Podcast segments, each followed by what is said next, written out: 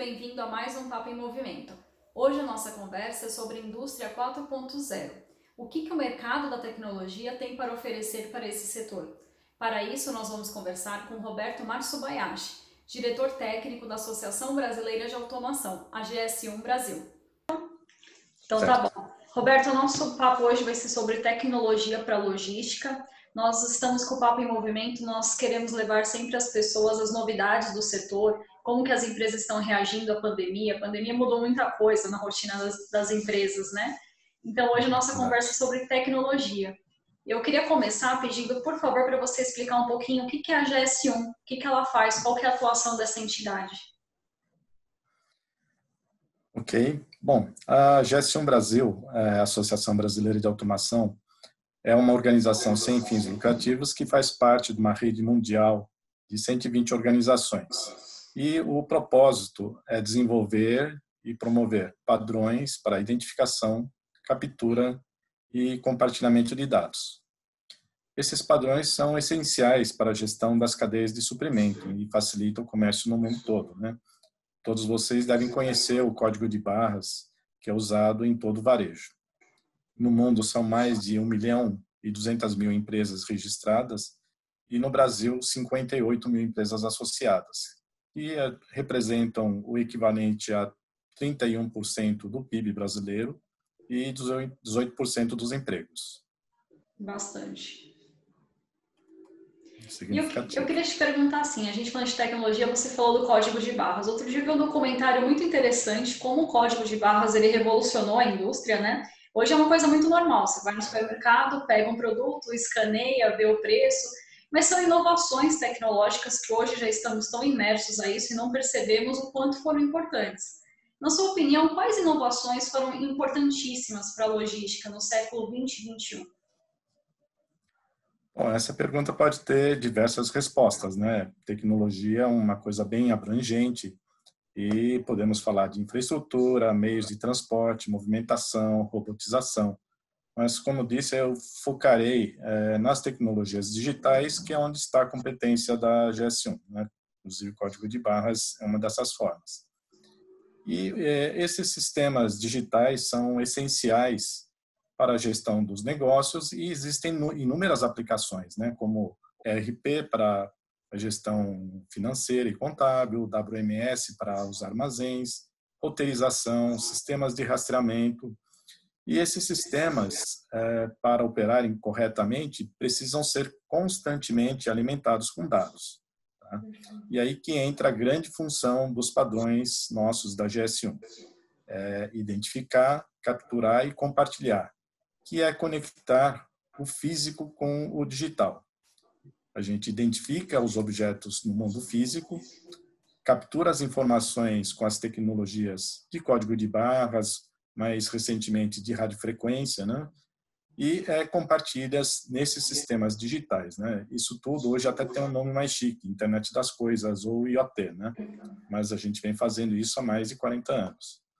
E a eficiência e o nível de serviço da logística dependem é, de sistemas que garantam a execução perfeita e otimizem ao máximo a utilização dos recursos e das capacidades das empresas, né? E não, isso não para aqui, né? Esses sistemas estão cada vez mais é, sofisticados, né? Ah, agora mesmo mencionei a internet das coisas, mas tem inteligência artificial, blockchain, realidade aumentada e a lista continua. É, você falou sobre digitalização, né? Qual que é a sua visão hoje sobre digitalização, automação, virtualização? são essenciais para a logística, vieram para ficar? Qual que é a sua, a, a, o seu olhar sobre esse cenário? Bom, é, eu acho que é um caminho, de, inclusive, de mão única, né? sempre para frente. Não tem como voltar. Voltar significa você acabar ficando pelo caminho. Né?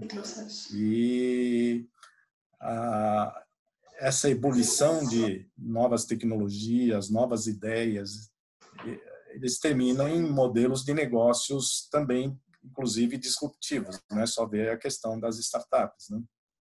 Com certeza.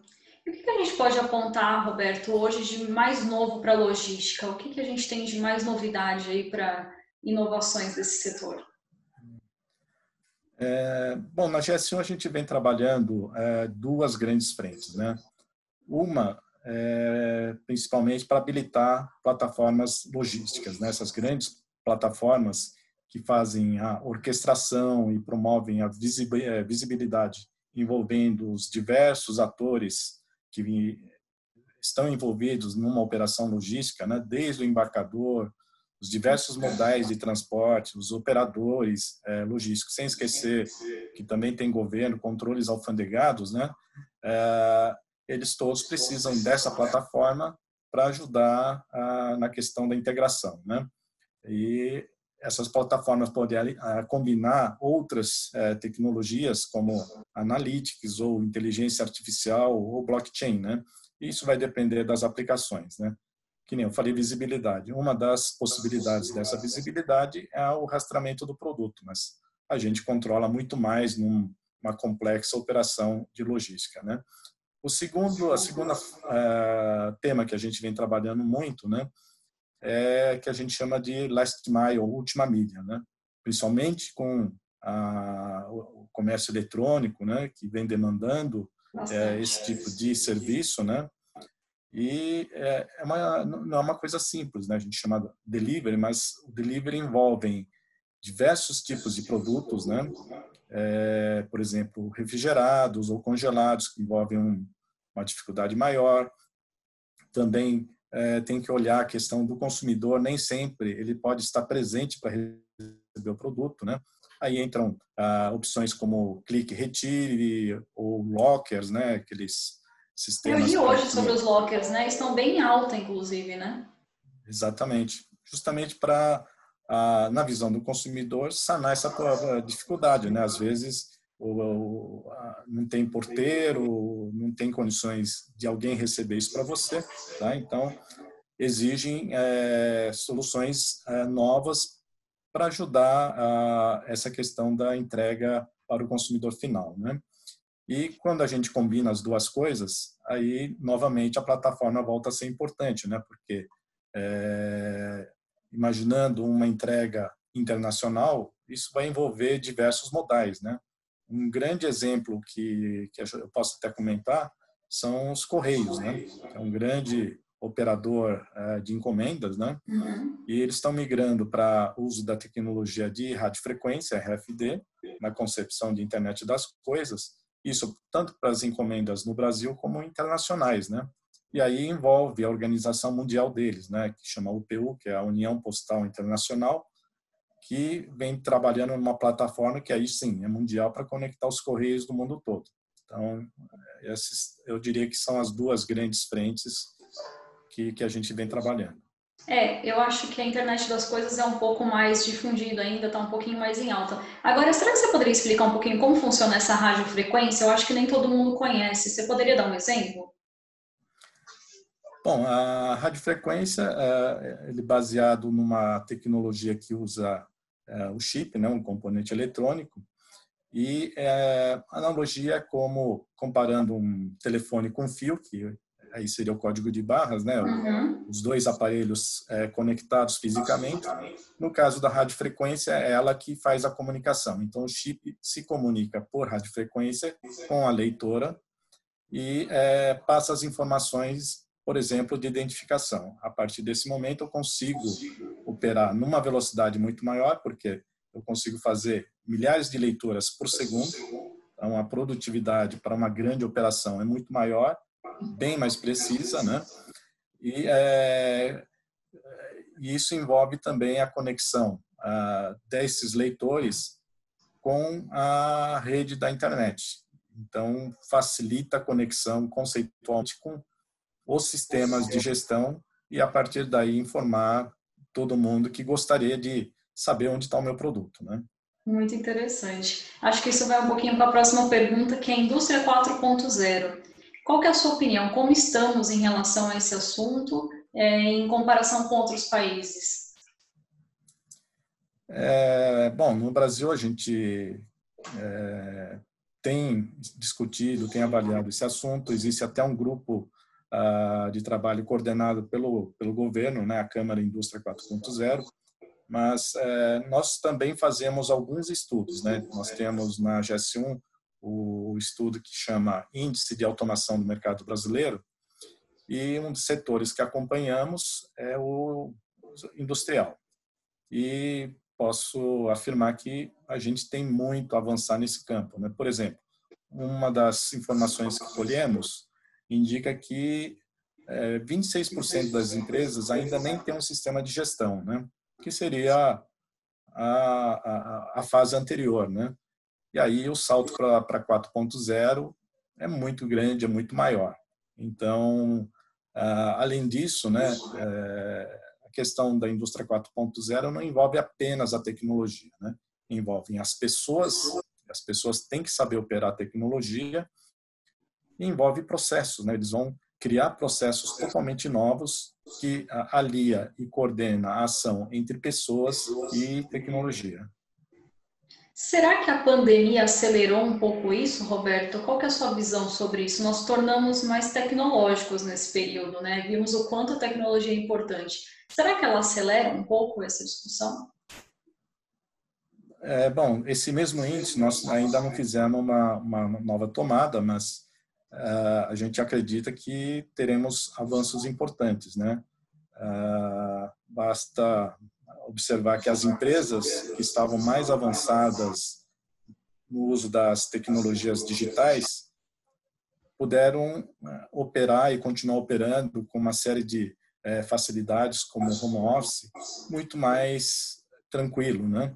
Uhum. Ah, e esse confinamento que a gente está vivendo tornou muito importante a gente estar conectado. Então, a parte de infraestrutura se tornou muito importante, porque minimamente eu tenho que estar conectado, eu tenho que ter uma rede segura. Então, é, tem a VPN que as pessoas estão colocando, que é uma conexão segura entre é, o seu computador e a rede das empresas, né? Ah, sistemas de é, reuniões ou conferências ou grupos de trabalhos online. Isso avançou muito, né? E é, também a parte do comércio do e-commerce. Um dado da Associação Brasileira do Comércio Eletrônico isso é de ano para ano, né, aponta um crescimento para esse ano de 47%, quer dizer, um crescimento gigantesco. Se considerar apenas o período da pandemia, né, de março para cá, então esse número é, é quase é um verdade. É verdade. E qual você acha que são os próximos passos que o Brasil tem que tomar para se tornar mais tecnológico, indústria 4.0? Qual que é a discussão que devemos fazer nesse sentido? Fazer um pequeno comentário, né? Tem uma pergunta que viralizou nas mídias sociais, né? Quem foi o responsável por acelerar a transformação digital nas suas empresas, né? Se foi o CEO, o CIO, que é o de tecnologia, ou a consultoria, e a resposta é Covid, né? Então, ver como ligada com a questão anterior. É um outro né? C, né? É um, é um outro C, né? E é, o mundo já vinha num passo muito acelerado para o uso das tecnologias digitais, né? A gente fala do exponencial, né? Então isso era bastante comentado. E a diferença é que agora isso ficou mais claro para todos, né? Todo mundo que está vivendo vê que a tecnologia sem ela é bem mais difícil, né? Então isso com certeza vai tornar o passo bem mais acelerado. Bom, Roberto, para encerrar, eu queria saber o que a GS1 pensa para o futuro. Quais são os projetos? O que, está na, no, na visão da GS1 para o futuro? Bom, é, a gente trabalha muito é, nessa questão de captura, identificação, captura e compartilhamento, mas muito olhando a colaboração entre as empresas. Né? Então, tudo que ajuda na interoperabilidade, na, na conversa tecnológica entre as empresas, a gente está envolvido, facilitando, e é, a gente vê que com o avanço dessas tecnologias, a gente tem que ir é, reconfigurando tudo que a gente tem para que por exemplo, inteligência artificial, ou blockchain, outras é, tecnologias possam é, continuar trazendo benefício para as pessoas e para as empresas, né? E aí já não é tão da GS1, mas acho que é um passo importante para a nossa sociedade é a questão da educação, né?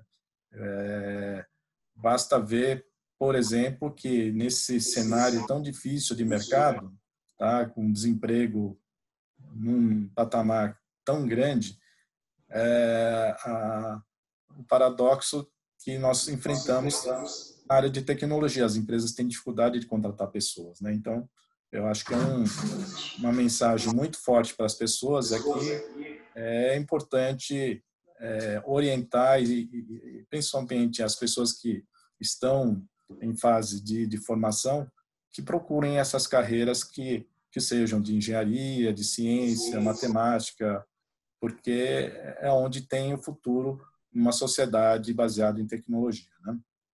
Perfeito. Roberto, quero te agradecer muito, foi muito produtivo aqui a nossa pauta. Muito obrigada por dividir os projetos da GS1 conosco. Muito obrigada. Tá, muito obrigado pela oportunidade, né? E é, estamos à disposição. Assim que eh, o vídeo for para o ar, eu mando para vocês, tá bom? Tá bom. Obrigada, viu, Roberto? Boa tarde. Tchau, tchau. Tá, obrigado. Tchau. Agradecemos muito pela companhia em mais um Papo em Movimento, hoje na conversa com Roberto Matsubayashi, da GS1 Brasil. E não esqueça de curtir e acompanhar as nossas redes sociais para saber tudo sobre os próximos episódios. Vejo você no próximo programa. Até lá!